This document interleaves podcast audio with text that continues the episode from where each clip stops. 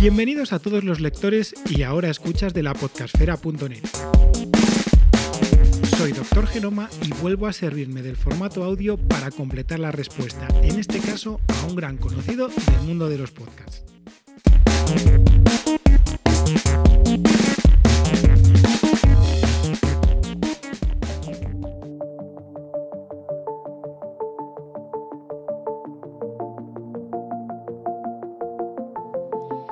Como he dicho antes, esta nueva publicación en la podcastfera.net viene motivada por un episodio del podcast Al otro lado del micrófono, de nuestro gran referente del podcasting, Jorge Marín Nieto, archiconocido como EOB en el mundo 2.0. Su episodio titulado ¿Nos preocupa demasiado la calidad del audio de nuestros podcasts? está dedicado a una reflexión que tuvo originada por una nefasta edición del audio que acompañaba al vídeo de una noticia de cierta cadena de televisión. Más allá de la mala idea sobre cómo tratar la noticia, Jorge se dio cuenta que si se escuchaba el sonido de ese vídeo con unos auriculares decentes y no desde la propia televisión, se podía disfrutar del ruido de fondo inadecuado de la redacción de noticias. Volviendo un poco atrás en el tiempo, en el periodo pandémico todos los que somos amantes del podcasting nos llevamos las manos a la cabeza al observar y sufrir las penosas opciones que utilizaban los grandes medios de comunicación audiovisuales para sobrellevar el teletrabajo. Aparte de, en el caso de medios televisivos, la mala elección de los lugares para tomar la imagen, la iluminación o la colocación de las cámaras, los dispositivos que utilizaban para emitir el sonido de voz solían ser los manos libres de los auriculares que utilizaban con sus móviles. Sí que es verdad que algunos espabilaron y mejoraron con micrófonos dedicados. Pero tras lo sucedido en la catástrofe coronavírica, esa dejadez a la hora de editar un audio para televisión no me sorprende.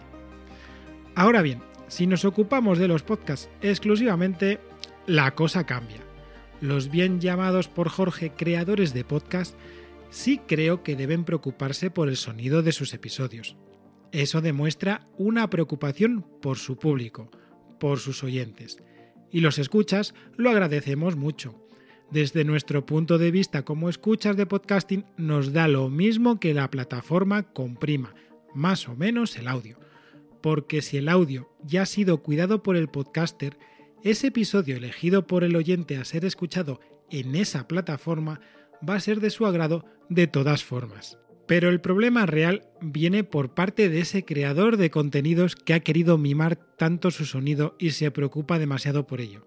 Desde mi punto de vista como oyente, si el podcaster no está de acuerdo con la manipulación que puedan sufrir sus audios por parte de ciertas plataformas de podcasting, lo que debería hacer sería restringir su difusión limitando la distribución de sus contenidos a ciertas plataformas. O mejorar esa distribución, muy a su pesar, con un aporte económico para que no sufran demasiada compresión.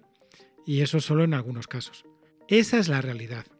Podemos estar en contra de la manipulación que nos ofrecen las empresas dedicadas al podcasting, pero es lo que hay. También os digo algo que he podido comprobar después de compartir muchísimos momentos en persona y virtualmente con un montón de podcasters. La mayoría de los podcasters que les gusta mimar, cuidar, editar sus audios, lo hacen porque disfrutan con ello, o al menos al principio, al menos cuando es un hobby. Pero voy al quid de la cuestión y con lo que estoy de acuerdo en parte con Jorge. Sí hay demasiada preocupación por la calidad del audio si eso es una obsesión o un factor limitante a la hora de lanzar un podcast. Y espero que esa obsesión no la sufran todos los podcasters. La palabra clave es demasiada. Ahora me paso al otro lado y me pongo frente al micrófono. Después de estar aprendiendo durante muchos años antes de lanzar mis propios proyectos de podcasting en formato audio, porque esta web es otro de esos proyectos que no ha tenido versión sonora hasta hace bien poco, me he dado cuenta que lo más importante es crear un flujo de trabajo de edición conveniente para tu podcast y no obsesionarse, porque la obsesión cansa y eso se nota en los episodios. He podido comprobar lo que sucede editando al grabar con buenos y malos micros de solapa, micrófonos de condensador y distintos micrófonos dinámicos, y cada uno tiene su intríngulis. En la actualidad es relativamente fácil tener un programa decente para su edición. A ver, No me malinterpretéis todos aquellos que os lo curráis y que trabajáis de esto, que os lo dice alguien que ha estado inmerso en temas de podcasting desde hace más de 18 años. Hay que saber qué tocar. Pero me refiero que demasiada preocupación tampoco es útil. Al final lo importante es que ese audio quede como quiere que le guste al podcaster, pero cuidando la segunda variable, el oyente. Al oyente también hay que cuidarlo. Ahora que el podcasting ya está consolidándose en la sociedad, lo que voy a comentar está sesgado. Yo vengo de un proceso de evolución del podcasting en el que primero importaba más el contenido que la calidad de los audios, y ahora están parejos. Antes era complicado informarse y o adquirir herramientas para tener un podcast con cierta calidad de audio. Ahora no. Y si un oyente escucha hoy en día un mal sonido en un podcast es a causa de la dejadez por parte del podcaster o editor del podcast. Lo que también tenemos que tener en cuenta es este tránsito generacional actual. En muchas ocasiones ocurre que fallos garrafales de edición o adecuación mínima del estudio donde se graba el podcast no son advertidos al creador de podcast, o ellos lo ven como variables que no son significativas a la hora de captar o mantener a sus oyentes porque ellos no lo advierten. Ay, ese feedback del oyente de podcast, qué malo es en estos casos y qué bueno para muchas otras situaciones. Voy a hacer un pequeño paréntesis al respecto para expresar una queja que llevo guardándome para ser publicada aquí desde hace mucho tiempo. Estoy harto que haya podcasters que se van a glorien de su podcast y que parezca que no lo hayan escuchado en su vida por los fallos de edición que tienen. Desde programas que los llaman podcast por extraer un audio del show que muestran en otras plataformas, y que no, señoras y señores, no es lo mismo ver y escuchar que solo escuchar. A profesionales que adoptan el formato de vídeo podcast que está tanto en auge y que luego descuidan el sonido considerablemente con ecos o ruidos de la calle que pueden ser evitados perfectamente. Recuerdo dos artículos de opinión publicados casi al comienzo de este espacio que es la podcastfera.net, donde yo comentaba la importancia del nivel de sonido y el audio del coche como compañero de pruebas para el podcaster.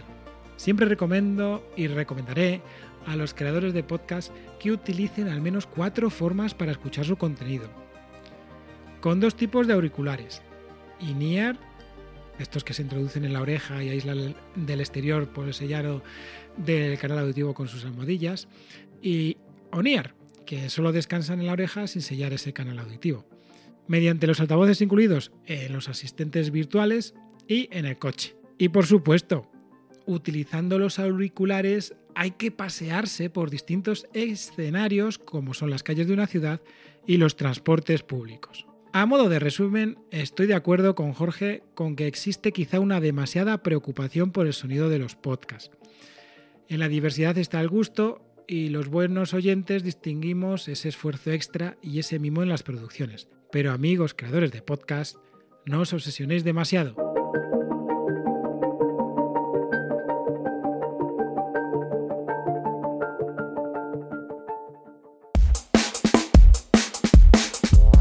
Hasta aquí este In Reply to EOB.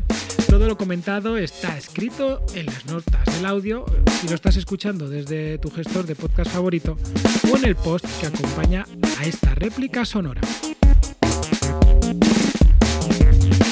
Espero que os haya gustado y también espero vuestro feedback, vuestros comentarios. Un saludo para todos y que viva el podcasting.